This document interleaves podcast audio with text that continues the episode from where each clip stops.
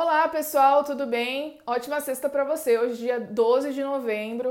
Uh, vamos fazer então um resuminho da semana, fechando o nosso estudo, né? Lição dos jovens é a consagração e a lição dos adultos é o estudo adicional. Antes disso, não se esqueça de se inscrever no canal e se você está no Instagram, não esqueça de compartilhar nos seus stories, mandar aí para sua classe, né? Para a gente poder alcançar mais pessoas com esses estudos aqui que eu sei que tem ajudado bastante gente. Mas então, falando da lição dos jovens, o estudo de sexta, com o nome consagração, vem chamando a atenção para o ponto de que uh, o amor ele não tem significado se ele não se materializa em ações. Né? Então, quando a gente diz que ama o outro, mas a gente trata mal, a gente desrespeita, a gente não se preocupa, isso não é amor, né? Então, quando Deus ele pede para nós o amarmos, a materi materialização desse amor vem na obediência. Outra coisa importante também é que quando nós amamos a Deus, nós vamos materializar esse amor na obediência, mas também no cuidado com o próximo.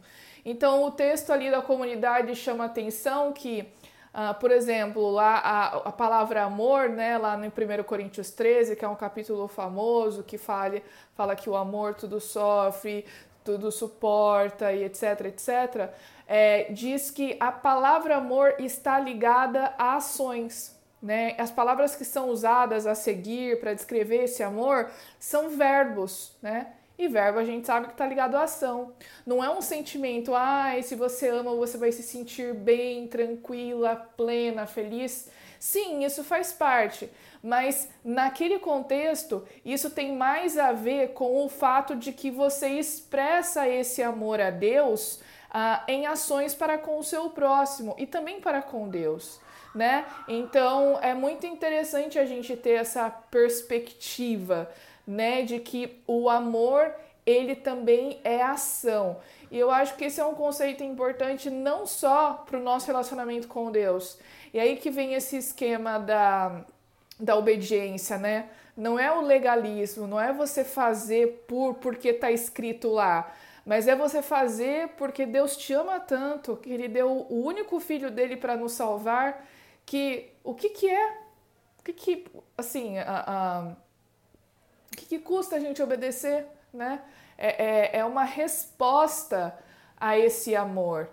Aí o outro ponto também é em relação ao nosso relacionamento com o próximo, né?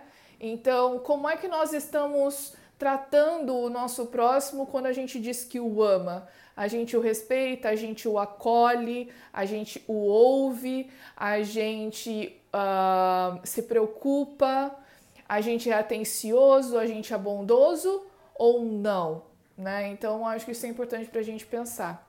A lição dos adultos do estudo adicional chama, chama a atenção para a questão do legalismo. Como é que eu diferencio legalismo de obediência? E eu vejo que esse assunto está muito ligado com a questão que a gente acabou de falar sobre a lição dos jovens. Eu acho que quando a gente uh, tira o foco do outro, né? A, o cumprimento dos estatutos e das leis vira mero legalismo. Quando a gente lembra dos fariseus que Jesus criticava, né? Um, e, e, etc., porque eles davam as suas ofertas para mostrar para os outros que eles estavam dando as ofertas. Eles cumpriam o sábado para mostrar para todo mundo que eles estavam cumprindo o sábado, né? E aí, quando Jesus, os os discípulos estão ali coletando as, as espigas no sábado, ou quando Jesus diz que a única a moeda daquela viúva vale muito mais do que o monte de dinheiro que os fariseus dão de, da, estavam dando de oferta, a gente vê que o que importa mesmo é que a nossa obediência tenha significado e venha desse amor. Porque cumprir os mandamentos por cumprir não tem valor nenhum.